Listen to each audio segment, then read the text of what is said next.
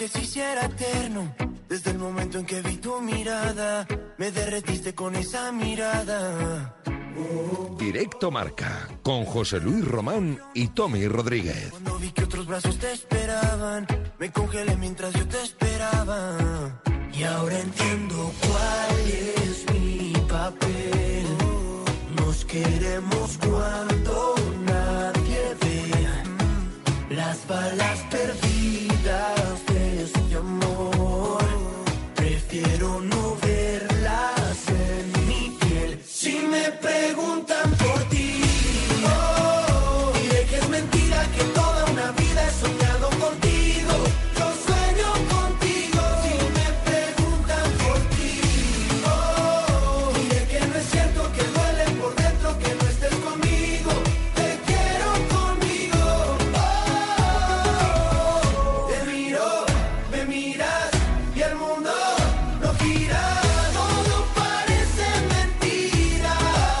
Saludos, muy buenas tardes, sean bienvenidos a Directo Marca Tenerife hoy miércoles 4 de marzo de 2020. Fingir que somos amigos. Un poco más tarde de lo habitual porque recuerden que han estado con esta ruleta de tabaco barato. Tommy, vamos a lo realmente importante, pero ha habido muchos premios, ¿no? Sí, muchos premios, hasta 15 ganadores que hemos tenido en el día de hoy, 15 premios que hemos repartido eh, con tabaco barato, tabacobarato.com, esa ruleta que bueno, que, te ofrece absolutamente de todo, desde smartwatch hasta power bank para recargar el teléfono móvil, auriculares, mochilas, espejos, fundas para móvil, mecheros USB, eh, tazas, absolutamente de todo que tiene esa ruleta de tabacobarato.com. El premio lo tienes asegurado simplemente por participar y hasta 15 ganadores que hemos tenido en el día de hoy. Todo eso hoy en tabaco barato. en Ico de, de los vinos, me río porque la cantidad de premios, ¿no? Sí, y bueno, sí, sí. pues está uno especialmente feliz. Bueno, pues, bueno, ¿y por qué no va a estarlo, no? No, Uno, no, evidentemente no, hay para motivos para estarlo, hay motivos para, sí. para estarlo. Y sin más dilación, eh, queremos hablar de, de arbitraje. Por supuesto, en la mañana de, eh, de hoy, porque hubo una importante concentración, seminario, el pasado fin de semana en la isla de La Palma y lo vamos a hacer con el presidente del Comité de, de Árbitros eh, de Tenerife.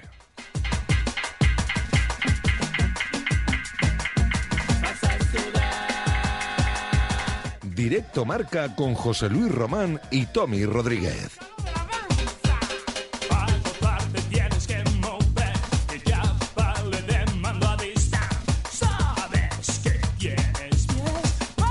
Es que tienes Pues como les decía, vamos a hablar de, de arbitraje y vamos a hacer un repaso a lo que ocurrió el pasado fin de semana en La Palma y lo vamos a hacer con el presidente del Comité de Árbitros de Tenerife, de fútbol, don Alejandro Morales Mansito. Muy buenas tardes. Buenas tardes, José Luis, Tomás. ¿Qué tal? ¿Cómo estás? Eh, bien, bien, contento y feliz, como siempre, trabajando, no queda otra. Contento y feliz, como tiene que ser, ¿no? No hay motivos para lo contrario. No, no, no, eh, si no uno no está contento, da lo mismo. Hay que estar contento. Hay que estar, hay que... Efectivamente, efectivamente. Y hoy tuviste además rueda de prensa esta mañana, ¿no? Sí, sí, también con la presentación de las selecciones sub-14 y sub-16 que se va a celebrar este fin de semana aquí, que la Federación Tiene Feña es la patrocinadora o la organizadora de, de este evento aquí en, en Tenerife. Bien, eso por un lado, de lo cual hablaremos eh, posteriormente con, con nuestro compañero Alex Rodríguez, que estuvo allí, así como Tommy, eh, cubriendo dicha eh, rueda de, de prensa. Pero bueno, vamos a centrarnos en lo que hubo el pasado fin de semana en La Palma, eh, Alejandro, y fue ese seminario eh, de arbitraje eh, en La Palma. Explícanos en qué consistió. Bueno, pues es la- el, el primero que organizo siendo yo presidente y lo que intentamos en ese seminario fue congregar a los árbitros de tercera división y preferente y darle unas charlas técnicas, eh, charlas médicas, desarrollar un poco lo, lo que ha, lo que ha sido en la temporada y el resto de temporada y la información transmitirle a ellos cómo van en, en el campo y, y hacer cosas nuevas para que ellos vean que ellos no, el arbitraje, el fútbol, la, la federación que también estuvo allí, Carlos Velasco, el presidente del Cabildo, el concejal de Viña Baja, pero modernizando y intentando hacerles ver a ellos que, que, que aquí estamos y que estamos trabajando y que se pueden conseguir muchas cosas para la Federación Tinerfeña y para el arbitraje en este caso. Me imagino que, que estos eh, seminarios son para, entre otras muchas cosas, ¿no? Para, para unar criterios, ¿no?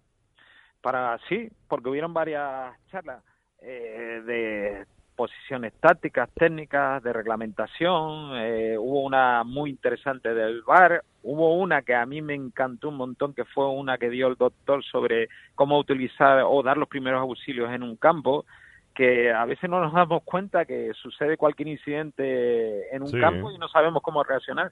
Y la persona, uno de los que compone esa parte es el árbitro. Y, y hemos querido ser innovadores eso y darle una charla de, de cómo utilizar los desfibriladores eh, semiautomáticos y, si sucede cualquier incidente, cómo tienen que reaccionar ellos.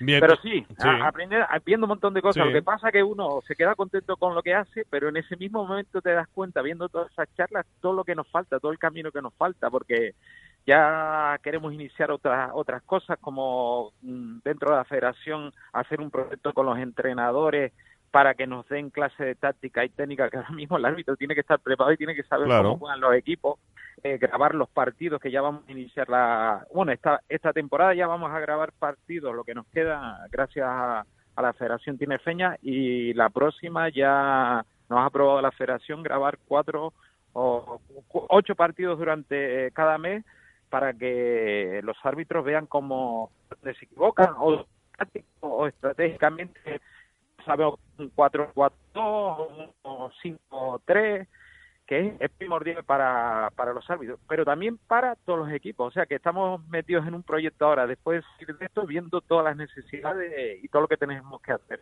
Sí, pues me imagino yo que, que en encuentros de, de estas características, mm, Alejandro, pues salen otros temas a, a debate, además de la propia convivencia entre, entre todos los que forman, o una parte de los que forman eh, los diferentes eh, comités de árbitros, ¿no? Sí, sí, sale. ¿Sabes lo que sale, José Luis? Sí. El camino que nos queda por recorrer es, es largo. Yo cuando empezamos con, o cuando empecé ahora ocho meses en el comité, ya lleva un año, pero cuando empecé a estar al, al frente, veía que teníamos que hacer muchas cosas. Hemos hecho el seminario este, que era un reto para nosotros, era el primero, venía el presidente del comité técnico de árbitros, eh, venía el 20, Pedro López, que nos dio una charla magnífica sobre táctica, y decía, este es el primero que hacemos nosotros, tiene que salir bien porque será Sí. un espejo, porque así los demás eh, dirán, oye, Tenerife y la Federación Tinerfeña y el CITAP saben organizar eh, eh, seminarios de esta clase. Hecho, Carlos Velasco me dijo, oye, Alejandro, te felicito y a todo tu equipo, porque estos seminarios son iguales o superiores a los que yo hago en Madrid.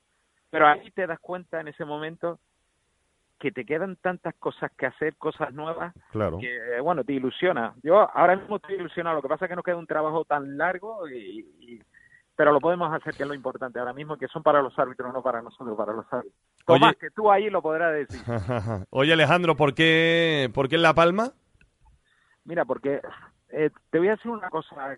eh, yo creo que no, tú me has entrevistado Sí, veces, sí. he insistido aquí en la televisión he insistido muchas veces que los árbitros necesitamos, si quieren que seamos los mejores, necesitamos apoyo. Y yo no estoy hablando solo a, apoyo económico, que- Espera, Alejandro, porque ahora te perdemos un poco por la cobertura del, del teléfono móvil. Vamos a ver si podemos escucharte en, en mejores ¿Ahora? condiciones. A ver ahora. Sí, decía. ahora. Sí. que, que, yo en todas las entrevistas he pedido que, que, que las instituciones que nos ayuden, que no solo económicamente, que nos den medios para que nosotros podamos desa- desarrollar eh, nuestro trabajo, si quieren que seamos los mejores, porque somos una parte importante de- de- del fútbol. Y en este caso en La Palma, ¿por qué? Porque desde el primer momento el presidente del Cabildo, Mariano Hernández Zapata, que estoy muy agradecido, Sí. igual que el Ayuntamiento de Breña Baja, nos han apoyado en, en que desarrollemos este seminario. De hecho, lo hemos terminado y ellos eh, quieren seguir apostando porque este seminario se haga en La Palma. Evidentemente, le debemos un montón a ellos, porque en este caso podemos desarrollar muchas ideas que nosotros tenemos en mejora del fútbol tinerfeño y, y se lo debemos, además. Bien, después eh, estoy leyendo charlas sobre el arbitraje del siglo XXI y el funcionamiento del, del VAR. ¿Conclusiones algunas que se hayan sacado, Alejandro?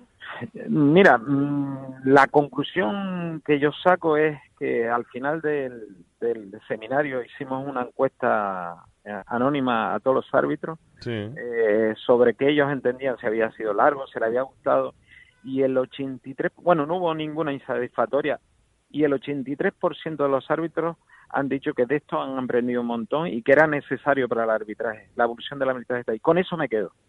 Que los propios árbitros que han llegado a eso, ellos sean los que estoy apeguen esta iniciativa. Eso es lo más importante. Yo puedo estar contento. Yo- no, nada. A ver si, si retomamos de nuevo la comunicación, porque ya no se escuchaba muy, muy allá. Eh, la conversación que mantenemos con el presidente del Comité de Árbitros de Tenerife, de la Federación Tinerfeña de Fútbol, a raíz de ese seminario de, de arbitraje que tuvo lugar el pasado fin de semana en, en La Palma. Ahora parece que sí, pero ahora voy a Sí. aprovechar y le voy a hacer una pregunta yo eh, a Tomás Rodríguez, un examen, una pregunta de examen delante del presidente del comité. Venga, que nos diga una conclusión que sacó de este de este seminario. Una conclusión técnica. Una conclusión técnica. Sí, algo Bueno, acerca del bar o lo- de lo que tú quieras. Para- cosa que se te haya quedado ahí grabada. Hombre, probablemente lo, lo más útil, en este caso ya como, como árbitro que soy, pues fue esa charla que dio Vázquez el, el, último, el último día sobre el posicionamiento táctico. Yo creo que, que sin lugar a, dudas probablemente es lo, lo que mejor nos viene, ¿no? Sobre todo para llevar ahora a la práctica, pero bueno, es que fueron muchas cosas, la verdad que, que fueron pocas horas, pero fue realmente intenso, con, con muchas charlas, también hubo pruebas físicas, hubo tiempo de reconocimiento médico, eh, también para evaluar lo que ha ido siendo toda la temporada, así que fueron muchísimas cosas las que tuvimos, pero hombre, probablemente a, a la hora de llevar a la práctica, pues la más importante es esa, y después eh, quizás para el público en general, ¿no? A lo mejor eh, que estaría bien que, que se conociera, ¿no? Por ejemplo, en la charla de, arbitraje del siglo XXI que dio, en este caso, Velasco Carballo, pues para ver el exigimi- eh, la, la exigencia que tienen los árbitros de, de primera y segunda división, por ejemplo, en cuanto al nivel de, de entrenamientos. Tienen una aplicación en la que se recogen métricas de, de los trabajos que se hace eh, semanalmente. Ese árbitro no va con el típico reloj inteligente que le mide todo lo que hace ¿no? y, tiene que cumplir una serie de requisitos. Eh, no solo entrenar eh, entre cuatro y cinco días a la semana como mínimo, sino que además tienen que ser al menos eh, varios entrenamientos diferentes. No vale que todos los días sea el mismo tipo de entrenamiento. Se les eh, se tienen que poner su peso todos los días. Eh, cómo se encuentran cada día en cuanto a, a fatiga. Bueno, vamos un un seguimiento realmente exigente en el día a día para los árbitros. Presidente que se quedó Tomás con, con más ganas, pues dijo que fueron pocas horas. O sea, que tiene ganas de más, de más seminarios.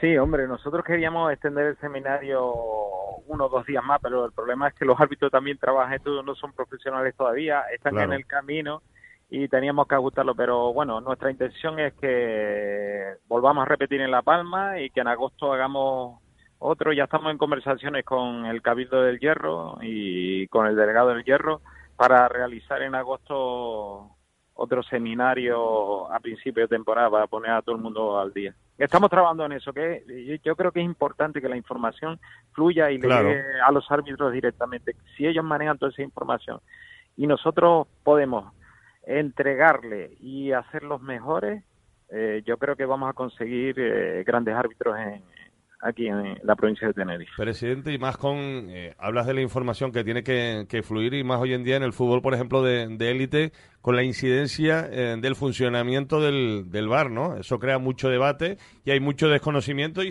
y se hace necesaria la información, ¿no?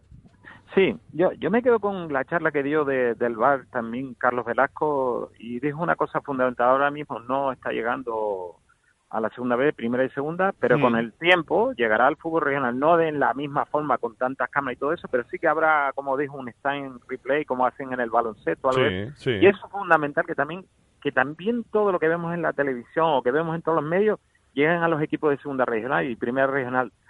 Mm, si conseguimos eso, que yo creo que sí se conseguirá, tardaremos un par de años, eh, mm, la evolución de- del fútbol será mucho más grande de la que está siendo ahora. Perfecto. Oye, por cierto, también hubo presencia del seleccionador sub-20 femenino, ¿no? De, de Pedro Sí, López. Sí, sí, Pedro López, una encantadora persona, Sí. creo que un gran técnico, pero como persona encantadora, y nos dio una charla de, de estrategia y posicionamiento en el campo, eh, y de cómo ve las reglas lo, desde la parte de los entrenadores. Fue una charla interesantísima. Ahí es cuando yo me di cuenta lo que nos falta por llegar al árbitro, ¿eh? Porque él decía, vale, yo veo las reglas, pero ahora vamos a ver de parte del entrenador. Cuando estamos en el área técnica, en un partido de, de tensión, el, el entrenador, hombre, si es un partido de tensión, él pues dice algunas cosas que no son, pues los árbitros deben entender esa situación de que está nervioso. Eh, pues tampoco podemos acosarlos, tenemos que ser, tenemos que estar preparados para eso. O sea, que el árbitro ya no es solo una persona que llegue y ah, bueno, ahora te saco la roja porque has protestado. No, no, ahora Claro. tiene que saber el fútbol, tiene que conocer que el entrenador es parte, que los jugadores que se ponen nerviosos porque hay un resultado, porque se está jugando una clasificación, porque cuando llega nos explicó, pues los equipos contrarios nos ponen el césped alto, no lo riegan, nos ponen la presión del balón más baja, claro, porque ellos saben que nosotros tocamos el balón, o porque jugamos un posicionamiento 4-4-2, pues ellos nos acortan el campo. Nos empezó a contar cosas que yo creo que todos los propios árbitros, yo el primero y los propios árbitros nos dimos cuenta que cada día debemos aprender más, tenemos que ser humildes, ver lo que no estamos haciendo bien o no estamos haciendo, lo podemos mejorar. Yo creo que es mejor la palabra podemos mejorar, pero claro, tiene que ser el apoyo, el apoyo de todos.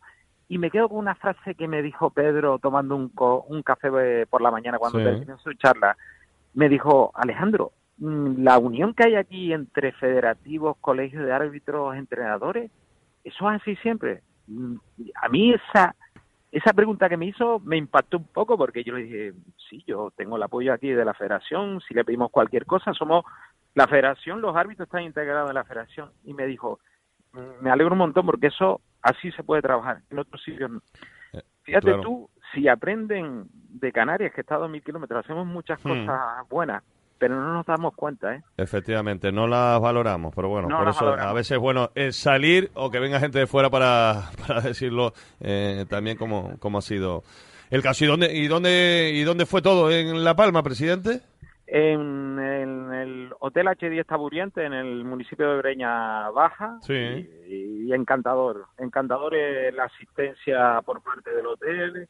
En- no tuvimos ningún problema. Cualquier in- incidencia que hubiera no la pudieron solucionar rápido. O sea que estamos encantados de haberlo celebrado en La Palma. Además, tenemos el apoyo eh, de todas las instituciones, no solo el Cabildo de Breña Baja, el Cabildo de Santa Cruz de La Palma eh, nos dio el sábado al mediodía, trajo un grupo de personas, nos abrieron el ayuntamiento, nos enseñaron el Museo de las Nieves y eso es importante también porque la gente que viene de fuera, Carlos Velasco, Pedro, todos estos vieron, oye, que tenemos un patrimonio Sí. impresionante aquí en Canarias, que lo debemos cuidar, que nosotros sabemos hacer las cosas bien, eh, que, que todos trabajamos en, el- en, el- en la misma dirección, en el mismo sentido.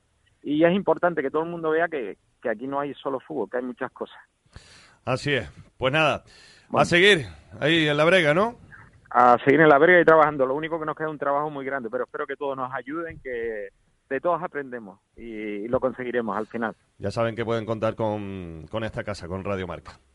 Fuerte abrazo. Vale, muchas gracias a todos. El presidente del Comité de Árbitros em, de Tenerife, de la Federación Tinerfeña de Fútbol, Alejandro Morales Mansito. ¿Y qué tal tiempo hizo por La Palma, Tom? Pues bastante bueno. la verdad que, que bastante bueno. Es verdad que prácticamente lo, lo disfrutamos exclusivamente, bueno, lo disfrutamos entre comillas en las pruebas físicas, porque de resto la verdad que, que fue jornada intensa en, en el hotel, de- desde por la mañana hasta por la noche que estábamos con las diferentes charlas técnicas, así que dio de mucho. Fueron bastantes horas, pero aún más eh, el, el volumen de trabajo por hora que tuvimos, así que la verdad que acompañó el tiempo, las instalaciones perfectas, la verdad que todo muy bien organizado, todo muy cuidado y se podría decir que, un auténtico éxito ese seminario. Oye, que dijo un, un oyente al principio del programa con la introducción, dice José Luis, precisamente te ríes por la felicidad de los premios, no te lo crees ni tú. Yo no, em, me empecé a reír, ¿sabes por qué? Porque empezaste con el Smartwatch. ¿Qué más Sí. dijiste? El Después- smartwatch, el- la power bank, Eh, digo, va a ser todo en inglés. Por ahí me empecé a reír. Después lo vi al hombre especialmente feliz, pues estuvo ayer Pachucho, Tommy. Entonces, bueno, una cosa y la otra, y uno que está feliz, pues bueno, si hay alguien que le pica, pues al que le pica. Ya saben. que os coma. Radio Marca. Marca Motor, con Pablo Juan Arena y Francis Fernández. Envía tu consulta sobre motor a nuestro correo electrónico marcamotor@radiomarca.com. Todos los domingos de 10 a 11 de la mañana en Radio Marca, la radio del motor.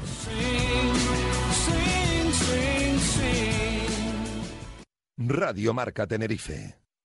Creamostuviaje.com. Acompaña al Tenerife fuera de casa. Avión, hotel, entradas y transporte. Todo en creamostuviaje.com. Llámanos al 658-968-470 y te ayudamos sin compromiso a realizar el viaje de tus sueños. Prepárate, que despegamos. Creamostuviaje.com. Hola, soy Matías Leighton. Espero de martes a jueves de 6 a 7 en T4 Tarde para repasar y actualizar las noticias de cada jornada. Tertulia, información y opiniones cada tarde en Radio Marca Tenerife. Radio Marca, el deporte que se vive. Radio Marca Tenerife.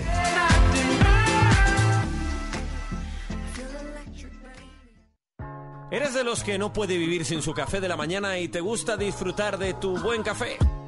Pues en Hipermercados Tu Trébol lo sabemos y por eso te ofrecemos un 3x2 en la variedad de café royal en cápsulas compatibles con tu Nespresso. Tómate un respiro y disfruta de la deliciosa esencia de tu café al mejor precio. Compra 3 y paga 2 en Hipermercados Tu Trébol y en tutrébol.es. Pásate por nuestros supermercados Tial Prix y disfruta con nuestras mejores ofertas desde el 27 de febrero hasta el 25 de marzo. Como la cerveza San Miguel, el pack de 12 por 33 centilitros la lata por 4 euros con 99 el pack. Dial Prix, muy cerca de casa y al mejor precio. Siente toda la pasión del fútbol en Radio Marca. Este domingo, desde las seis y media en antena, disfruta del Club Deportivo Tenerife Ponferradina. Tras la derrota en el Carlos Tartiere, al Tenerife solo le vale ganar para volver a dejar lejos el descenso. Con el patrocinio de Leoter Tenerife, Tabaco Barato, Fredolsen Express, La Cuadra del Palmero, Clínica Muiños, Óptica Candilas, Restaurante Cruz del Carmen, Incabe Canarias, Dialprix, Canaribat, Estructuras y Cerrajería El Sobradillo, Caja 7, Multicentro Comercial El Trompo, Egatesa, Mutua Tinerfeña, Padrón Ortodoncia, Rosa Pesca y Tu Trébol. Toda la pasión del deporte en Radio Marca. Quédate en la radio, en la del deporte, en Marcador.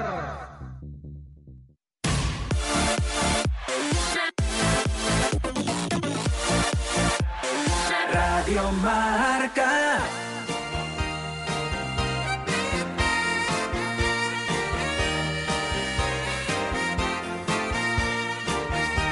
Directo Marca, con José Luis Román y Tommy Rodríguez.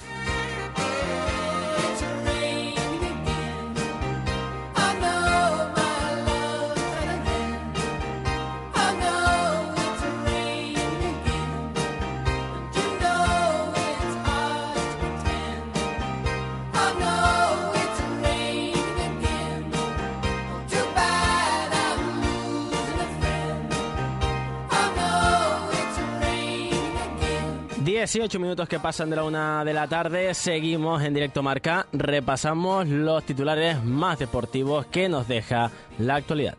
24 horas al día de información deportiva de Tenerife y de Canarias en radiomarcatenerife.com.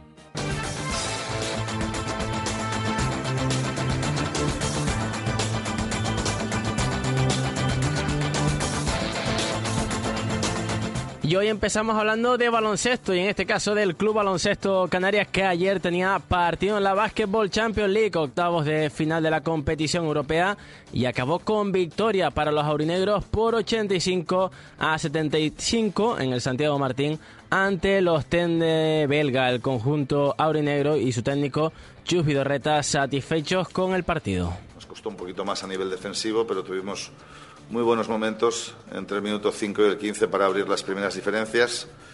Después del 38-22 recibimos un parcial de, de 0-7 que les permitió volver al partido. En el tercer cuarto creo que fueron mejores que nosotros. Eh, también es cierto que habíamos hecho 8 de 13 en triples en la primera parte y hemos hecho 0 de 6 en, en los primeros 20 minutos.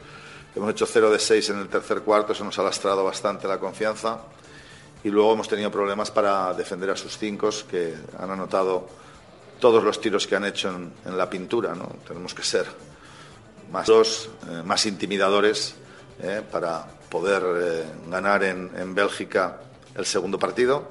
En cualquier caso, creo que en, en los últimos seis, siete minutos hemos estado bien otra vez. Hemos anotado dos triples importantes, Alex López y, y Aaron White, y hemos sabido controlar la diferencia, que es lo que tocaba ya cuando hablas de, de un partido de playoff, para sumar esta primera victoria muy importante en una serie que se juega a tres partidos y que nos permite pues, mantener la única ventaja que tienes después de 14 partidos, que es la ventaja de cancha. Ya ayer en directo marca fue protagonista Severo Cruz, el aficionado más veterano del conjunto canarista. Eh, contó cómo vivió el homenaje que le hizo el club en el último partido celebrado en la Liga ACB. de, de- de maravilla, porque yo no esperaba, de hecho, ni, ni por cerca. Además, los jugadores que firmaron todos una camisa que me regalaron, y- y yo, yo no sé. Yo no- la verdad es que no me lo esperaba.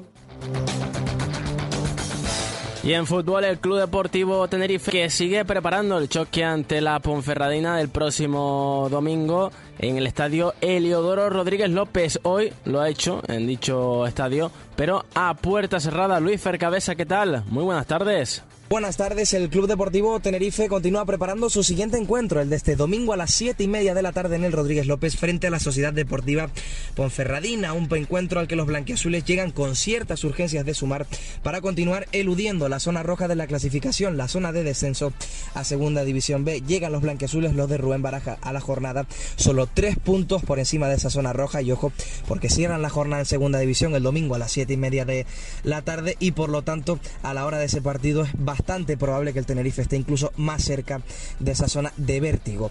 Dos malas noticias además añadidas para ese encuentro. Las dos bajas seguras de Shaq Moore y de Luis Milla. Los dos vieron la quinta cartulina amarilla el pasado domingo frente al Oviedo y deberán cumplir ese primer ciclo de sanción. Una buena noticia, la de Isma López, que vuelve a trabajar con el grupo con total normalidad y siempre y cuando Baraja lo estime oportuno, que a día de hoy parece complicado, parece improbable, podría ser incluso de la partida para este fin de semana, aunque lo normal es que Isma López tenga muy poquito protagonismo de aquí a final de temporada. Mañana vuelta al trabajo, sesión de trabajo en el Mundialito a partir de las diez y media de la mañana. Y finalizamos hablando de atletismo. Hoy en A Diario fue protagonista el presidente del Tenerife Caja Canarias, Héctor González, después de la triste noticia del fallecimiento del atleta del mismo club, David Jorge. Bueno, eh, a ver, a mí tú sabes que tampoco me gusta mucho hablar de estas cosas porque creo que es algo que tiene que manejar más la familia y entorno familiar. Sí. Pero bueno, eh, hay enfermedades que no miran edad ni estado físico ni nada de esto y hay que luchar contra ellas. Unas veces se gana, otras no. Sí. Y bueno, a él le tocó perder esta batalla. Todo esto y mucho más que lo pueden encontrar en radiomarcatenerife.com. Ahora es momento de repasar lo más importante de la información generalista. Directo Marca, con José Luis Román y Tommy Rodríguez.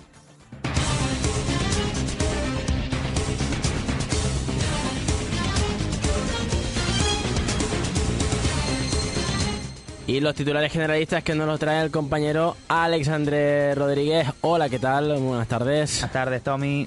Comenzamos. El alcalde de Los Realejos, Manolo Domínguez, estuvo esta mañana en Despierta Canaria. ¿Y es Australia Navarro capaz de cohesionar todos esos Bueno. segmentos que habla usted de su partido? Australia ha sido quien ha dado la mar de calma, con lo cual creo que tenemos que aprovechar esa coyuntura. Y, y sería de género tonto que nos, des- que nos diésemos un, un- tiro en el pie. Creo que ahora mm, no es momento de estar pensando en personas. Eso es un error. Mm, Yo, a mí me gusta la estrategia. ¿qué cree que tenía que haber hecho el Ayuntamiento de Santa Cruz? No haber celebrado el carnaval.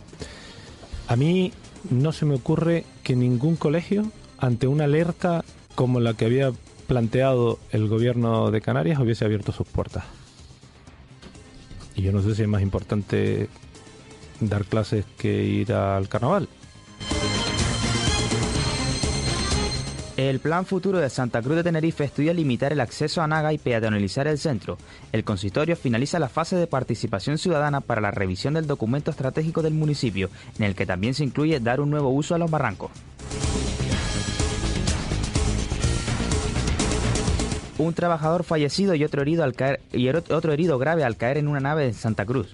Los operarios estaban en un andamio de 10 metros de altura en las obras de ampliación de la sede Graneros de Tenerife, en el polígono del Mayorazgo, cuando ocurrió el suceso.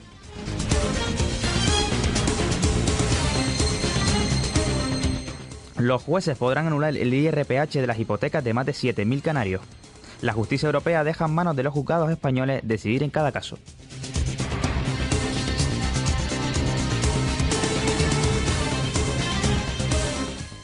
Estados Unidos bombardea por primera vez a talibanes tras el histórico acuerdo. Las fuerzas estadounidenses apuntan contra combatientes que atacaron un puesto de control.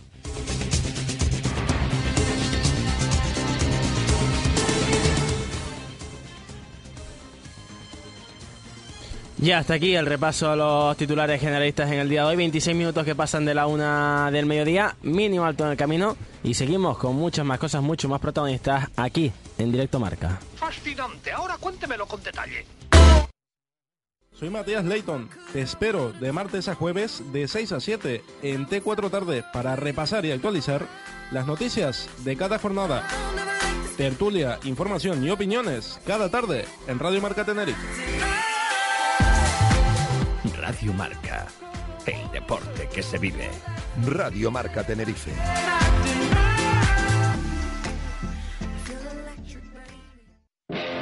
Le gusta Canarival, ¿no? Eh, soy cliente de ellos, de siempre. Cliente habitual. Sí, para la batería, con el taxi, siempre vamos ahí. Tenemos descuentos por tasita y no creo que no haya ni un tasita de Santa Cruz que no vaya a Canariván, ahí en el polígono de la campana. Canaribat, estamos en toda Canarias. Canaribat.es Vive la décima carrera solidaria de la mujer en Los Realejos este domingo 8 de marzo. Con salida a las 11 de la mañana desde la Plaza de la Cruz Santa y en beneficio de la Asociación Pequeño Valiente. Anímate y participa, porque este 8 de marzo todas sumamos. Es una recomendación del Ayuntamiento de Los Realejos. Los Realejos con el deporte. Esta semana en Body Factory, las mujeres ganan. Sí, como lo oyes. Esta semana Body Factory premia a todas las mujeres regalándole la cuota de inscripción en todas sus cuotas. Corre y aprovecha esta fantástica oferta. Más información en el 922 23 30 93. Body Factory, tu gimnasio en Santa Cruz. ¿Te gusta correr? Llega el desafío Caja 7. Ocho islas, dos provincias, Santa Cruz de Tenerife y Las Palmas. Los participantes corren al mismo tiempo la misma distancia, pero en lugares diferentes. 30 de mayo, Día de Canarias. Solo una será la ganadora. Inscríbete en desafíocajasiete.com. Caja 7, comprometidos con el deporte. A Full con todo es tu empresa especializada en el mundo de la construcción. Transportes en general, contenedores de todos los tamaños y residuos, excavaciones, maquinaria de todo tipo, ligera y pesada, venta de áridos, estiércol y todo tipo de trabajos agrícolas. En A Full con todo cumplimos siempre con los plazos. A Full con todo, llámanos al 678 33 44 31. Ahorra en tu seguro de comercio con Mutua Tinerfeña. Aprovecha este mes y contrátalo con un 20% de descuento. Un seguro flexible y completo con coberturas y garantías adaptadas a tu tipo de negocio. Visita tu oficina más cercana o entra en mutuatfe.es. Mutua Tinerfeña. Confianza mutua. Creamostuviaje.com Acompaña al Tenerife fuera de casa. Avión, hotel, entradas y transporte. Todo en creamostuviaje.com. Llámanos al 658-968-470 y te ayudamos sin compromiso a realizar el viaje de tus sueños. Prepárate, que despegamos. Creamostuviaje.com.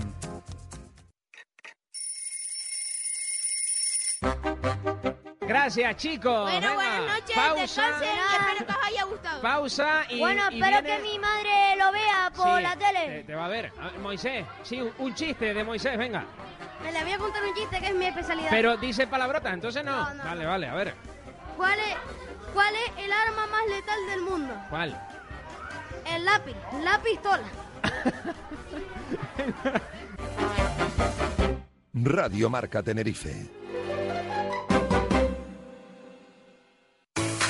Vive la décima carrera solidaria de la mujer en Los Realejos este domingo 8 de marzo. Con salida a las 11 de la mañana desde la Plaza de la Cruz Santa y en beneficio de la Asociación Pequeño Valiente. Anímate y participa, porque este 8 de marzo todas sumamos. Es una recomendación del Ayuntamiento de Los Realejos. Los Realejos con el deporte.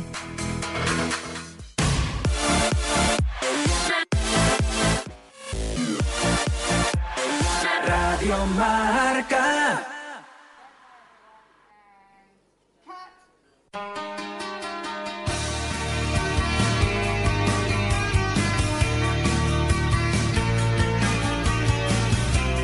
Directo Marca, con José Luis Román y Tommy Rodríguez.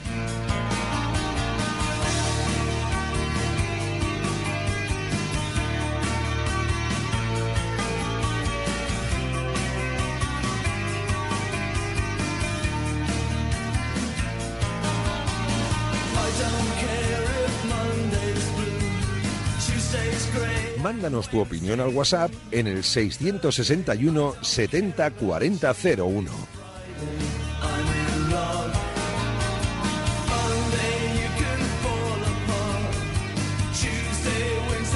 29 minutos para que sean las 2 de la tarde. Continuamos en sintonía de Radio Marca Tenerife y yo creo que hoy vamos a hablar un poco de, de nutrición, ¿no, Tomás Rodríguez? Sí, sí, hablaremos de, de nutrición. Creo, ¿no? lo Creo. Que, en lo que yo creo que, bueno, veremos. Incluso cómo sea. soportar, eh, qué hacer, por ejemplo, con la calima, ¿no? Por Se me ejemplo, ocurre esa sí, pregunta eh, también. que tienes que ingerir. Tienes que ingerir Sí, algo especialmente. Hombre, al- como hidratarte, ¿no? Como Por mínimo, ejemplo, así, me más, imagino. más de lo habitual, por ejemplo, es lo más que se me ocurre recurrente, pero bueno, para eso Yo creo que le hacemos un test de nutrición, perdona que te interrumpa, a David Morales, que al mismo tiempo me está hablando, y vas a salir, pero suspenso fijo. Sí, sí, yo creo que sería probablemente... No de- cumple los parámetros. Aquí en Radio Marca Tenerife yo nutricionistas. alumnos bastante complicados, la verdad, pero yo creo que David Morales podría ser eh, el número uno, ¿no? Sí, por ejemplo, Lucía Coromina ha conseguido que yo mm, deje la leche condensada por completo, por, por ejemplo. Sí, por ejemplo, hay un paso importante que Un paso importante, pues bueno, hay que seguir dando pasitos. conseguirá que David Morales deje las galletas. Eh, No, eso es más complicado. A ver, Alejandro Rodríguez, Alejandro, ¿no? Ale- Alexandre. Alexandre, pues mira, eso no lo sabía yo. Yo te llamaba Ale simplemente. Claro, no, Ale, todo el mundo me llama Ale, pero es Alexandre. Alexandre. ¿Y por qué Alexandre? ¿Por le dio a tus padres por eso? Exactamente. Tan sencillo como eso. Lo que faltaba que los padres no pudieran decir el No, nombre del chico ahora, ¿no? Pero si la conversación, Tommy, es Alexandre y yo- yo, Alexandre y yo. O sea, Igual en que este tú me interrumpes, pues yo también te interrumpo a ti. Dios mío, bueno, los pájaros contra las escopetas. A ver, Alexandre Rodríguez, cuéntanos que estuviste esta mañana en una rueda de prensa la Federación Tinerfeña de Fútbol. Efectivamente, Tenerife va a coger este fin de semana el campeonato, el campeonato de comunidades autónomas sub-14 y sub-16 masculino. Se va a disputar en el campo de la salud entre y jugarán pues la selección Canarias con contra la selección de Murcia y la selección de Valencia. Ha hablado Sergio Batista, el vicepresidente de la federación, en compañía de numerosos miembros tanto del gobierno de Canarias como de la Cruz Roja. Y también tomó la palabra posteriormente Manuel López, el futbolista de Las Palmas y el Tenerife, que actualmente es director general del área de deportes del, del gobierno de Canarias. Así es, y tenemos eh, sonidos. ¿A quién vamos a escuchar? Vamos a escuchar primero a Sergio Batista, que fue el primero en, en hablar. Lo escuchamos. Canarias y Tenerife, obviamente, siempre han sido solidarios en todos los eventos que se organizan. Repito, es el futuro de nuestro fútbol, es la imagen de nuestra base. Tenemos la suerte de poder participar.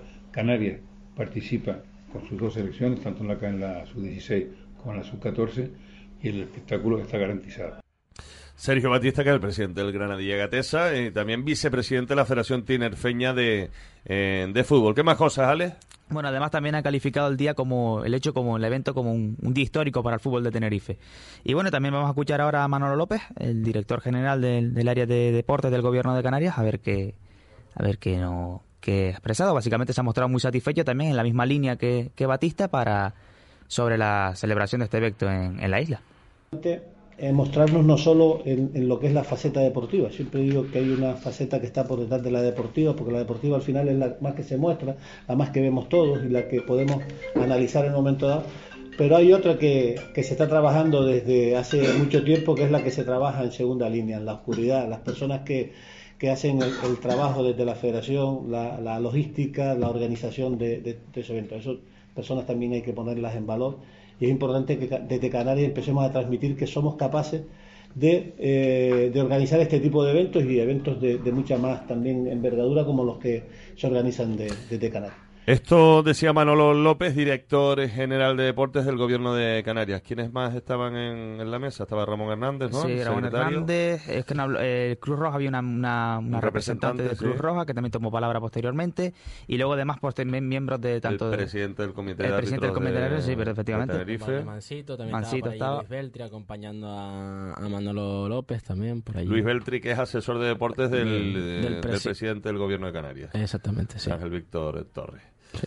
¿Qué más cosas, Ale? Bueno, decir que Canarias eh, ahora mismo, tanto en tanto en sub-14 como en sub-16, ocupa la octava posición de la clasificación con tres puntos y que clasifican los cuatro primeros a semifinales y que tanto ambas categorías necesitan la victoria prácticamente los dos triunfos si quieren seguir adelante en la, en la siguiente fase. Bien, ¿en qué consiste exactamente la competición para yo enterarme bien? Que estaba pendiente de varias bueno, cosas. La, la, se, compite una primera fase y una segunda, de, ahora estamos en la segunda fase ya donde están todas las selecciones. Pasan las cuatro primeras, tanto del grupo A como del grupo B.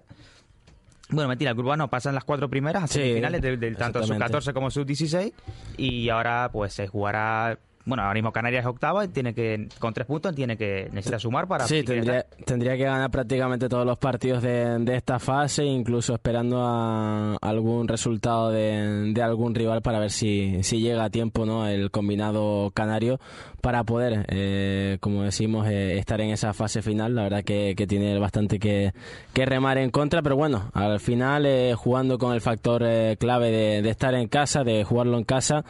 Eh, va a jugar, como decimos, ese papel el combinado canario para poder estar al menos en una de las dos categorías en esa nueva fase. Así que bueno, veremos qué, acaba pasando en, en, ese sentido, pero bueno, esos son los partidos que va a tener eh, Canarias, ¿no? Que va a tener, como decimos, aquí el conjunto canario jugando en el campo de la salud. Recordamos este fin de semana, pues tanto las selecciones sub-14 y 16, pues de Valencia, de Murcia, de, de Canarias, que son las que van a estar sí. en, en, este evento, pues por el campo de la salud se pueden pasar y disfrutar del mejor baloncesto, eh, del mejor fútbol nacional. Me leíste de, el de pensamiento. Porque te iba a preguntar por el Canarias. Es Esta es la, no la conexión. Hablado... Esta es la conexión que te iba a preguntar por el Canarias ayer. Sí, pues tal? victoria importante del conjunto aurinegro, eh, con buenas sensaciones por momentos, algunas mejores, otras otras peores por, por momentos, pero sobre todo en el último cuarto. Eh, un momento clave fue una antideportiva que, que, le señalaron a falta de más o menos siete minutos para acabar eh, el partido, porque es verdad que, que el equipo le costó arrancar, reaccionó, se puso por delante mm, con ventajas de 10 puntos, se volvió a acercar el conjunto belga y ahí fue cuando fue esa antideportiva, anotó los dos tiros libres Salin, triplazo de, de Aaron White y se volvió a marchar en el marcador y a partir de ahí en esos últimos 6 minutos de partido pues ya jugó con el ritmo del partido, con el marcador el conjunto aurinero para acabar alzándose con, con la victoria y ahora pues depende de sí mismo, tiene una segun, un segundo partido en Bélgica, si lo ganara pasaría de ronda. Si lo perdiera, pues volvería a la eliminatoria al Santiago Martín para lograr la clasificación a los cuartos de final, porque este año sí. eh, se cambia el formato. En vez de ser a ida y vuelta con diferencia de puntos, es al mejor de tres partidos. Al mejor de, de tres, de tres partidos. Por cierto, ayer te perdiste la, la entrevista con el abonado más veterano de Canarias, que es un trabajo de producción tuyo. Sí, la verdad que, que he podido escuchar una parte, he leído la, la noticia ¿no? y la, las declaraciones y, y, la verdad que, que bastante bonita, ¿no? Como fue la, la entrevista que, que se realizó. Y gracias también, pues bueno, en parte a, a su nieta, ¿no? Que era con la que nos poníamos en, en contacto para, para conseguir el contacto de él, que había respondido a través de las redes sociales. Y yo creo que una historia bastante bonita, ¿no? Y de las que... Y el detalle del Canarias, ¿no? Sí, de las que acerca a los clubes y a, y a los aficionados, ¿no? El detalle del club con el aficionado, el, el aficionado contando su arraigo a- al club, yo creo que, es algo muy a tener en cuenta. Pues vamos a ver si podemos recuperar en un minutito. Lo escucha también eh, Dani Mide un momento de lo que fue la, la entrevista ayer con el abonado más veterano del Club Baloncesto eh, Canarias, que también hablaba su yerno en la sintonía de Radio Marca, después de, de ese detalle que tuvo el Canarias con él el pasado sábado en el partido ante el eh, Juventud de, de Badalona. Pero cambiamos más o menos radicalmente de asunto, no tan radicalmente, y saludamos al compañero del periódico El Día y redactor jefe, Dani Millet. Dani, buenas tardes. Hola, buenas tardes a todos. Espérate, deja escuchar a ver qué música preparó David Morales.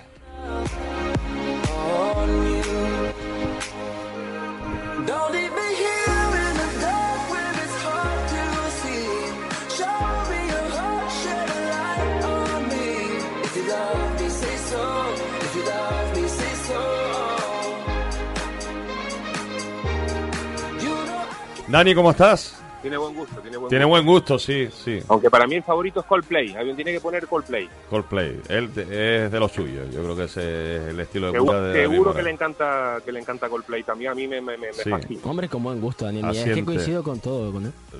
No tanto, tampoco te pases. Casi todo.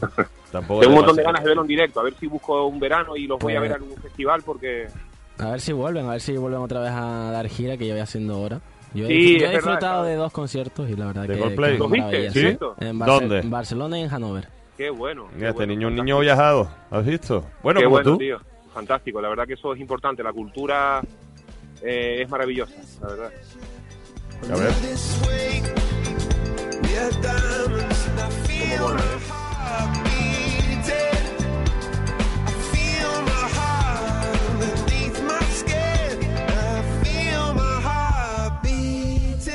Hay que disfrutar también de, de la música, ¿no? Ahora estaba haciendo ejercicio precisamente Sí. aquí en el complejo deportivo de Ofra y estaba escuchando Coldplay. En, la, en la casa cuna, sí, efectivamente, la denominada Sí, antiguamente, pues exacto. casa, casa cuna.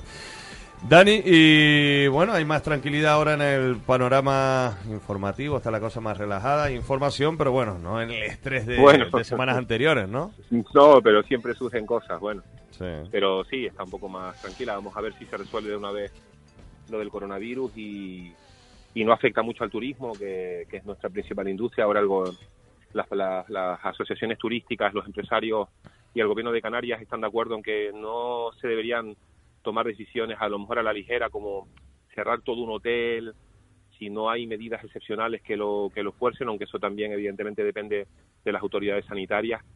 Y, y, bueno se está tratando de minimizar los efectos que tenga eh, también en el aspecto económico que, que es una, una una cuestión también muy importante aunque lo principal evidentemente es la salud y que y que se vaya reduciendo el número de contagios y poder controlar eh, este brote de epidémico Eh, los derroteros que, que sigue tomando este, este asunto, las medidas que, que se están tomando, en tu opinión, ¿cómo están siendo? Hombre, a ver, hay, hay un debate también paralelo con respecto al tratamiento de los medios y si les damos, le damos mucha información y eso, aunque sea buena información y sea contrastada y eso pues puede generar algún tipo de alarmismo, yo sí recuerdo que, mm, no sé si ustedes en alguna ocasión recuerdan que se haya cerrado un hotel por una cuestión de una de una alerta sanitaria. Yo no recuerdo que jamás y nunca en Canarias haya tomado una medida parecida. Estamos hablando de mil personas en un hotel. Sí. Entonces, evidentemente, los medios de comunicación, como también Marca y, y- otros medios de comunicación, tienen que estar a la altura de las circunstancias e informar porque es un hecho excepcional. Eh, evidentemente, si las autoridades sanitarias adoptaron esta medida era porque porque había que, que hacerlo, como marcan los protocolos, para, para evitar que, que haya más contagios y preservar la salud de, de las personas. Pero bueno, también a lo mejor habría que analizar todas las circunstancias porque pues son decisiones que se tienen que tomar rápidamente eh, y, y habría que ir mejorando los protocolos porque en un momento dado a lo mejor, en este caso no lo sé, porque Sí. porque, porque, porque fue una orden sanitaria, pero en otros casos actuar con un poquito más de, de tranquilidad para, para evitar la repercusión que ha tenido, sobre todo en Gran Bretaña, ¿no? con, los periódicos sensacionalistas eh, que, que están dando una visión que sí es bastante sensacionalista de, de la realidad y que no se corresponde con, con los hechos, ¿no? Así es. De, bueno, de hecho Así- ya está afectando también al mundo del deporte, partidos que se están disputando eh, a, puerta, a puerta cerrada, a puerta en ¿no? baloncesto en Italia, por ejemplo. Después, eh, en países como Qatar, pues que no se ha podido celebrar la carrera de, de MotoGP. También están suspendidas la de MotoGP y la de y la de Fórmula 1 en, en Tailandia. Por ejemplo, en este caso, en el, de, en el de Qatar, ha sido porque a toda persona que llegaba desde Italia la tenían que tener 14 días en, en cuarentena antes de poder entrar en el, en el aeropuerto. Por lo Claro. tanto, no podían llegar a la carrera pues muchos corredores, eh, mecánicos y demás que en MotoGP pues la participación de italianos es bastante importante y claro, como no iban a dejar de participar todos esos participantes italianos, pues al final se decidió suspender esa carrera de MotoGP. Tampoco recordamos, compañeros, que hayan ocurrido eh, circunstancias de este tipo en el mundo del deporte con un brote de este tipo, ¿verdad? Tampoco había Tampoco. Por lo tanto, yo creo que ahí es donde se justifica, bueno, pues la atención que estamos brindando los medios de comunicación, porque es nuestra responsabilidad.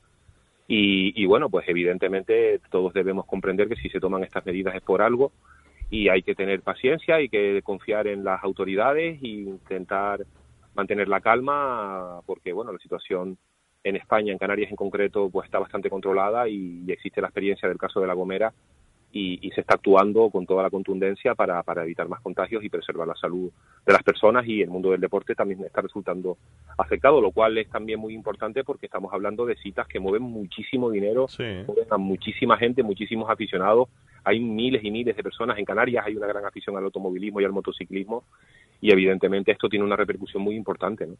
Incluso entran en el debate también y se habla mucho de los Juegos Olímpicos, ¿no? Eh, que Sí, ayer el- suspendidos. Eso parece más complicado, yo creo, en el fondo. ¿no? Bueno, hay que esperar a los acontecimientos. Vamos a ver, ojalá que ojalá que esto se controle en los próximos meses y no se tenga que tomar ninguna medida de este tipo, porque sería uf, unos Juegos Olímpicos. Imagínate lo que conlleva para una ciudad organizar los Juegos Olímpicos. Esto sería un desastre para, para Tokio tener que suspenderlos. Vamos a esperar a los acontecimientos. El COI se reunió ayer. En principio van a mantenerse vigilantes en espera de la, de, de la evolución de los acontecimientos y bueno, pues respetar las decisiones que se tengan que tomar y, y lamentar que todas las to- todas las, las consecuencias que vaya a tener, evidentemente. Es que ayer lo decíamos, eh, que si puede haber un foco ahí donde se concentre todo, puede ser la Villa Olímpica, ¿no? Sí, exactamente, pero bueno, Claro. que solo se ha suspendido eh, por las guerras mundiales, ha sido los únicos motivos de, suspensión de, de unos Juegos Olímpicos, así que se Bueno, ni siquiera se suspendió en Alemania, ¿no? Cuando estaba el régimen nazi. Exactamente, sí, sí. Un- Una razón de peso para poderlo suspender no se suspendieron. Así es que, bueno, vamos a seguir los acontecimientos. Ojalá que eh, se puedan celebrar y, y Yo que, creo- y que Sobre pronto, todo yo creo que se confía que, que de aquí a, a esos meses de, de verano ya esté todo más, más controlado, ¿no? Incluso a lo Ojalá, mejor con, con una cura, ¿no? Para este coronavirus. Oye, Ojalá Dani, Evitar, evi- evitar que se jueguen partidos sin público, que es lo peor que le puede pasar a una competición deportiva. Hombre, y tanto, y tanto. Eh, Dani, ya parece que se van quedando atrás las, las secuelas. Bueno, no tanto, yo, eh, del todo no, de, del carnaval, ¿no? De, de todo lo que ha rodeado al carnaval de, de este año.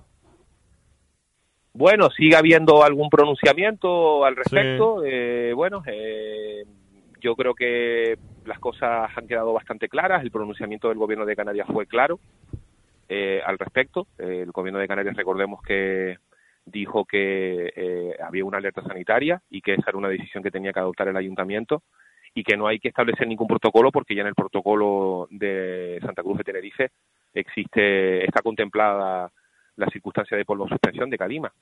Pero bueno, eh, la decisión del ayuntamiento fue esa y bueno, lo que lo que dijimos ya en el otro en otra intervención, eh, que esperemos que todos saquemos conclusiones y que estudiemos bien la circunstancia y que si bueno las investigaciones de los expertos, de los científicos, determinan que es, es muy contraproducente para la salud, pues yo creo que en, otro, en otra circunstancia parecida, pues habría que tomar decisiones más drásticas. También es verdad que coincidieron varios, varios fenómenos muy adversos en un mismo día y lo que pues opinaba el gobierno de Canarias es que a lo mejor había que establecer un protocolo específico para aquellos momentos en los que coincidan en un mismo tiempo varios fenómenos meteorológicos adversos como los que se produjeron hace dos fines de semana. Entonces, bueno, pues el gobierno de Canarias está trabajando en ello y los técnicos tendrán que ser los que determinen si efectivamente hace falta un protocolo específico para esa circunstancia, porque claro, esto obliga a, digamos, movilizar a mucha gente de diferentes sectores de la seguridad y de, y de, y de la atención sanitaria. Bien, eh, pues bueno, dejamos hasta aquí la, eh, la información general, el análisis que solemos hacer cada, cada semana con el compañero del periódico del día, eh, Dani Millet. Dani, gracias, como siempre. Bueno, muchas gracias, saludos Fuerte a todos abrazo. y que vaya todo bien a todos nuestros equipos. Venga, un abrazo Igualmente, chao. Dani Millet, en sintonía de Radio Marca.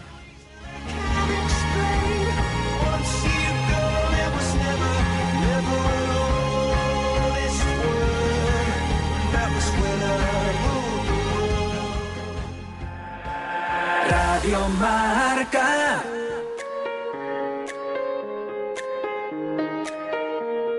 Directo Marca con José Luis Román y Tommy Rodríguez. Todos mis amigos piden que te olvide ya. No saben ni lo que dicen. No te olvidaré jamás. Conectada y no contestas. Diez minutos para que sean las dos de la tarde. Bueno, la dinámica del día nos ha llevado a cambiar un poco lo que teníamos previsto, pero bueno, el trabajo es el trabajo y, y las obligaciones que tiene que atender cada uno eh, son las obligaciones de, de cada uno. Tiempo A, que no venías por los estudios de Radio Marca Tenerife. Lucía Coromina, buenas tardes. Hola. ¿Hace cuánto tiempo? Pues. Dice que está todo cambiado. Esto es Radio Marca, sí, esto es Radio Marca Tenerife. Aquel señor también ha cambiado. No era el mismo que estaba en ese entonces. Bueno, eh, Todo nuevo, está- que está- que todo- están alterna- van, van alternando la mesa, todo, ¿no? ¿Has Moderno todo, me encanta, me encanta. Pantallas, me ¿Has encanta. visto? ¿Has visto? Sí, sí, Estamos sí. ahí en, en- en Hace otro yo creo que mm, un año y dos meses o un año y Sí. así porque estaba a punto de dar a luz. Yo vine hasta Sí. con nueve meses de embarazo, así que Efectivamente, sí. Me ha Que- costado un año volver a mis rutinas normales. Que nos vimos en la Copa del Rey de Sí, baloncesto sí, sí, en Málaga. Estuvimos, coincidimos, coincidimos allí. Y todo bien, ¿no? Todo muy bien, sí, sí. Yo fui por dos motivos, pero uno se me frustró antes de tiempo y el otro me funcionó hasta el final, así que bien, bien. Pues no, nos alegramos. Lucía, que hay muchos temas de, de lo que hablar. Bueno, te tengo que explicar que ese señor ahí abusa de determinados productos que yo creo que algún día ya vas a tener que hablar con él directamente, ¿no? Y, y dejarle claro cómo tiene que comer y cómo se tiene que alimentar. Conmigo has conseguido cosas como lo de la leche condensada. La he erradicado por completo. Qué bien. No sabes ¿Has cuánto visto? me alegro. Sí. Este año te voy a erradicar algunas otras cosas, ¿eh? Cuando te queda un me tomo un 2020. café, me acuerdo de ti. tío. ¿Quién lo consiguió? Lucía Coromina. Que, Te queda un quitara la leche 2020 condensada. interesante, porque lo que tenemos que intentar es rejuvenecer con los años y no envejecer. De eso Bueno, se trata. Y tenemos que aprovechar con Pancho, porque Pancho, También. quieras que no, siga ahí. Pero yo creo Hombre. que en los hábitos no lo ha cambiado, ¿no? Pero él es un hombre que en realidad sus hábitos, porque su estilo de vida y su Sí. forma de pensar ya son saludables. ¿Sabes? Son esas personas, eh, yo siempre digo, ese canario de antaño que es tan buena persona que la vida no le depara nada negativo, ¿sabes? No hay ninguna enfermedad, no hay nada, porque es un hombre transparente y es un hombre bueno, se nota que es bueno. Pancho, que te echo de menos, Pancho. A través del Facebook eh, Live de Radio Marca Tenerife también estamos ofreciendo este espacio, pero queremos preguntarte por varios eh, asuntos. Por ejemplo, a ver, ¿vamos a alarmar o no alarmamos a la gente con el coronavirus? Tú que eres farmacéutica, nutricionista, eh, ¿sabes de, de lo que hablas? ¿Qué nos puedes decir? ¿Qué nos recomiendas? Yo salgo ahora mismo para venir aquí, que por eso siento mucho que hayan retrasado eh, la cronología del programa, porque en realidad el- muchas veces el mostrador eh, te demanda y a lo mejor tienes algún cliente que en ese momento te necesita. Yo hago mucha atención farmacéutica personalizada y, y me pillo en un momento más justo. Pero bueno, yo creo que el mensaje eh, que están dando muchos de mis compañeros farmacéuticos, que la verdad que estoy eh, súper orgullosa de que todo el gremio esté activado y estemos dando ese mensaje tranquilizador, no porque nos estemos inventando nada, porque hay clientes que me dicen, pero eh, ¿qué- ¿qué trama hay que están todos diciendo lo mismo? Es lo que hay, es decir, eh, no vamos a evitar más coronavirus por ponernos más mascarillas eh, no estamos acostumbrados a este sistema, no estamos acostumbrados a, no somos ni conscientes. Tú ves el toque de queda en China y no, no te lo puedes creer, es algo que aquí no ha pasado, no tenemos constancia, no tenemos historia, no tenemos memoria de eso. Nos asusta mogollón, pero lo vemos tan lejos que parece que no va a pasar aquí.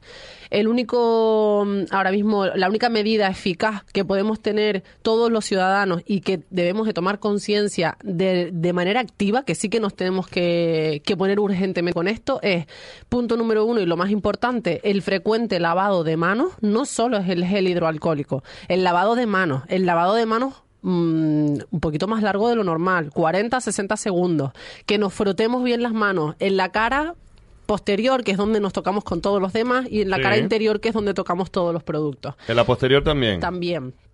Hay geles antisépticos que no son hidroalcohólicos, que son geles de manos, que nos ayudan muchísimo a, a exterminar bacterias y, y virus que estén alojados en la superficie de nuestra piel. Y luego, pues existen los geles hidroalcohólicos y geles naturales con aceites esenciales que también nos van a ayudar a mantener esa asepsia si estamos en la calle y no tenemos un, un lavabo donde poder lavarnos las manos. Pero la mascarilla no es la solución a, el- a evitar el contagio. Es decir, eh, que el cliente sea consciente, ahora somos muy conscientes en la farmacia, es verdad que cuando un cliente viene y tose sin ponerse la mano en la boca, le dices, por favor, por- ponte la mano en la boca, porque el, el virus te hace tener una conciencia mayor. Ahora alguien te tose al lado y, y dices, eh, po- ¿podrías toser para allá o ponerte la mano, por favor? No éramos conscientes de eso. Ahora es necesario se- tener la educación suficiente y si no la tienes, adquirirla rápidamente porque tienes que sonarte en un pañuelo, toser en el brazo o toser en la mano y luego eh, limpiarte y, tienes que tener una serie de, medidas higiénicas higiénico-sanitarias que en teoría se suponen que son las habituales, son las de todos los sanitarios Sí, básica, sí. Todos los médicos cuando entran a un quirófano se lavan las manos hasta los codos y cuando salen del quirófano se lavan las manos hasta los codos. Sí. Los sanitarios enfermeros igual, siempre se lavan las manos al salir incluso de cada habitación, tienen dispensadores hidroalcohólicos después de cada habitación para entrar en otra habitación. Los farmacéuticos cuando salimos de trabajar todos tenemos en un lavabo geles hidroalcohólicos para cuando terminamos el turno de trabajo poder lavarnos bien las manos. Y ahora eso es extensivo a todos los ciudadanos mm, de a pie. Bien, eh, entonces no hay que alarmar a la gente, ¿no? Ni mucho no, menos, no. En vez de O sea, pensar hay en que el- tomar medidas, simplemente, pero Exacto. tan sencillas como las que estás comentando, ¿no? Y a nivel individual, porque Sí. siempre nos molesta mucho el que está malo, pero tú puedes ser un portador del virus y no estar malo. Con lo cual, medidas higiénicas pensando en primera persona en nosotros mismos. Nosotros tenemos que estar higiénicos ya no por nosotros, sino para evitar el contagio a otras personas. El uso de mascarillas es solo y únicamente para pacientes que lo necesitan. Pacientes oncológicos, que ahora son muchos, pacientes inmunodeprimidos, que también son muchos por algunas patologías que ya la propia medicación hacen que sean inmunodeprimidos, y que estas personas y estos pacientes no están encontrando mascarillas porque todos nosotros estamos obsesionados con tener mascarillas en casa por si acaso, pero que no las estamos usando. Entonces, tener un poco de Pero conciencia. está en real esa demanda de Sí, mascarillas, ¿sí? Pero no te puedes imaginar cómo es de real. Sí. Pues me parece, mm, bueno, en mi, en mi caso, pues, mm, alucinante. Digo, eh, bueno, eh, el nivel de, de alarmismo, ¿no? Al que se ha podido llegar, que la gente toma, pues, la decisión de, eh, de comprarlas, ¿no? Y de adquirirlas. Sí. Ustedes se acuerdan que yo, que, que viví aquí con ustedes, eh, que es un ejemplo más, más tonto, pero que pasa mucho en sitios donde hay mm, eh, climáticamente algún alguna tormenta o algo así. Yo me pilló el huracán Ur- Irma en, Sí. En un crucero. eh, en Florida Sí. y, y precisamente vivimos esa situación. No había agua, no había gasolina, no había, o sea, todo el mundo compró todo lo que pudo y lo metió en sus despensas y en sus casas. Y todos los que teníamos que viajar no podíamos disponer de gasolina. Cuando tú tenías en tu casa bidones de gasolina y no ibas a salir de tu casa, era como, era inentendible, ¿sabes? Cómo desaparece el civismo de la sociedad y es ande yo caliente, muera hasta la gente. Que muy bien, yo lo respeto, ¿no?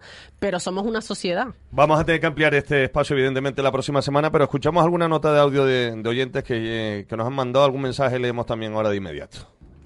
Buenas tardes, eh, en especial a Lucía. eh, ha pasado mucho tiempo, es una alegría escucharla otra vez. Eh, Lucía, la última vez que te escuché nos mandaste a hacer un muesli y yo me vine abajo, digo, sí, pero si yo no sé hacer ni una tortilla francesa, voy a hacer un muesli. Pero mira, tengo una preguntita para ti, Lucía.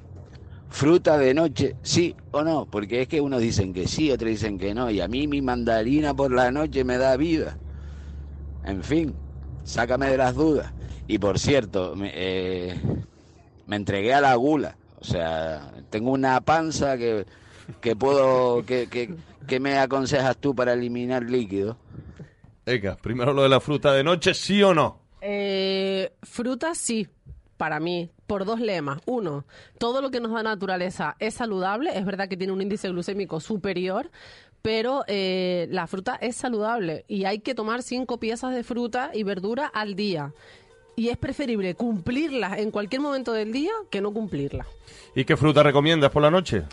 Eh, de todo ahora. Todo, yo, sí. yo, a ver, yo recomiendo siempre fruta de temporada. Ahora mismo él nos está diciendo que está comiendo mandarina y es un chico muy inteligente porque en verdad la mandarina es la temporada y hay mandarina en todos sitios. Y es obvio, cuando es una fruta de temporada la encuentras en todos sitios, desde el mercado hasta el supermercado. O sea, todo el mundo tiene mandarinas, todo el mundo tiene naranjas, eh, todo el mundo en todos sitios ahora en. Canarias. Sí, hay papaya también, sobre todo de Canarias hay mucha naranja y mucha papaya, que son frutas naranjas, de color naranja, que es lo que ahora pega mucho. Mira, aquí nos dice otro oyente, pues te he tenido presente, esa mujer no es la nutricionista que le mandaban los mensajes por los batidos con jengibre, dice, pues miren a lo que estoy viciado desde hace unos meses, agüita de jengibre, y al tomarme el agua me voy comiendo los trozos. Manda incluso la, la foto, Qué guay. la imagen. Lucía, quedamos para el próximo miércoles y hablamos también de la calima, cómo combatirla, ¿no? Me imagino que hidratándose mucho y cosas así. Sí. Bueno, ya nos cuenta. Vale. Gracias, Lucía, como A siempre un placer. Y que estés aquí con nosotros en Radio Marca. Tommy, nos quedamos con la última hora del Club Deportivo Tenerife. Sí, tiempo de T4 con Iván Monales, con Ramón Hernández, toda la información del conjunto blanquiazul y como siempre también el mejor análisis. Así es, sigan en la sintonía de Radio Marca, recuerden, aquí, en la Casa del Deporte.